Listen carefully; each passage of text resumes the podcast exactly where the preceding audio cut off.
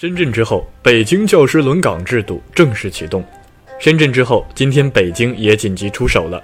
半个月前，中国改革开放的最前沿深圳终于扔出了重磅炸弹，成为中国第一个喊出建立义务教育阶段教师轮岗制度的重量级城市，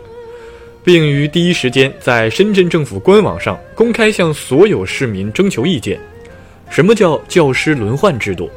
简单来说，就是各个学校的教师们以后要流动起来，不能终身在一个学校教书，而是每隔几年就必须换一个学校任教。不管你是普通的老师，还是优秀的老师、特级教师，都不能一直在一个学校教书。按照规定，必须流动起来。也就是说，不管你家附近的学校以前教育质量如何，以后都将开始公平，重新大洗牌。全市所有的教师、学校老师都将每隔几年换一个学校。半个月前，深圳这个消息的出现，可以说引起了全国无数家长的欢呼。虽然这个教师轮岗制度在我国是属于首次出现，但在国际上，其实很多国家都已经实行了。比如隔壁的日本，按照目前日本各大城市教育局推行了几十年的轮岗制度来看，日本大概是要求每一个教师大概每六年左右就要换一个学校。一辈子大概一个教师要换六到七个学校。深圳虽然具体时间还没说，但看文件的表述，这个教师轮换制度也不是偶尔搞搞，而是要制度性，也就是说要长期搞下去。很明显，这样的制度一旦长期坚持下去，以前大家所看到的所有好老师扎堆好学校的现象将彻底崩塌。以前得不到好老师、优秀教师的学校也将迎来大翻身。这是一项真正利民利娃、大大促进教育公平的天大好政策。当时这个政策一出来，大多数朋友留言都在羡慕深圳市民，都希望自己所在的城市也能早日赶上这样的好福利。没想到今天梦想成真，北京，中国又一个重量级城市，刚刚也扔出重磅炸弹，正式向全国宣布：北京老师跨校跨学区流动正式启动。废话不多说，按照惯例，我们先具体看看今天的文件内容。北京时间二零二一年八月十七号，北京市公开举行《北京市关于进一步减轻义务教育阶段学生作业负担和校外培训负担的措施》的新闻发布会。我将文件重点挑出来：一、老师跨校跨学区流动，北京即日起正式启动老师跨校跨学区流动，辐射优质教育服务。深圳之后，中国第二个主动宣布教师轮岗的城市终于来了。二，重点班、实验班今天起全部禁止。这个跟教师轮岗交流一样，也是超级厉害的改革。以前很多学校为了升学率，强行给孩子区分好孩子、聪明孩子，将学习成绩优秀的孩子全部纳入学校的重点班、实验班，与其他学生区别对待、区别教育。今天起，这一切全都被将禁止。按照北京今天的文件通告，即日起，小学一年级就将开始秉持零起点教学，学校不得组织任何形式的招生、分班考试，严禁划分重点班、实验班，一旦发现违规，将严重处理。三，不再审批新的面向义务教育阶段学生的学科类培训机构，对现有学科类培训机构重新审核登记。四。再次强调，校外培训机构不得占用国家法定节假日、休息日以及寒暑假假期组织学科类培训。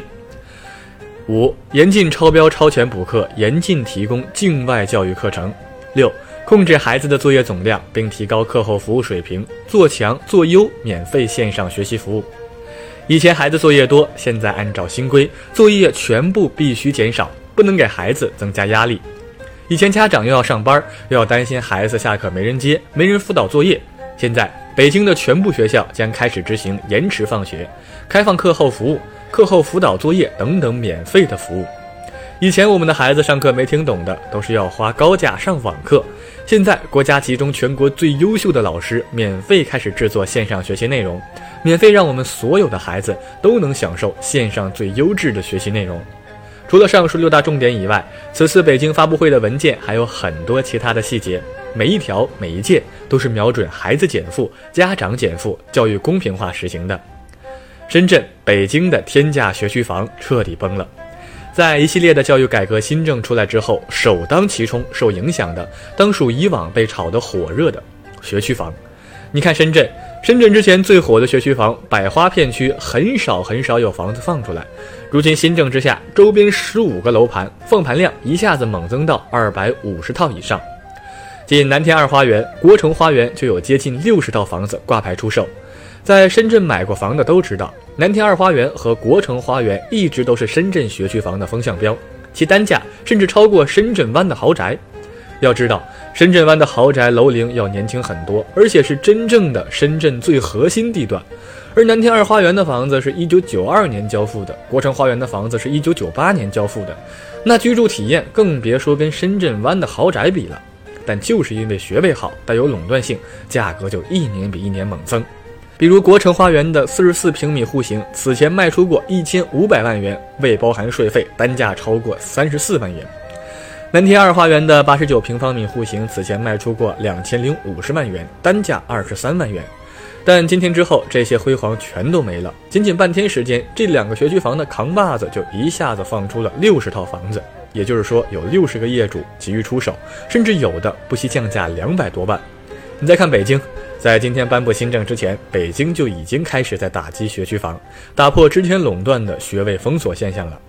在今天的教师流动制度之前，北京上个月就已经开始在搞大学区随机划分制度了。先是北京市西城区明确，二零二零年七月三十一号后，购房家庭不再对应登记入学划片学校，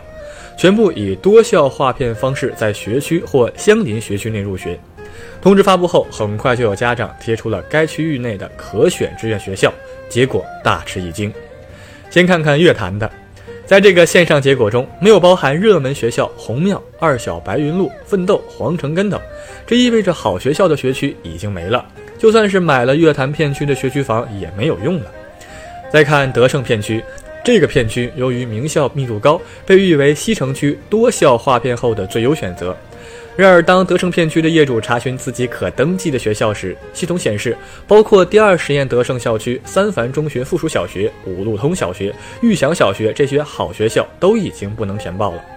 这相当于在多校划片的过程中，把原本可能命中的名校选项给提前去除。原因是名校的学位已经被占满。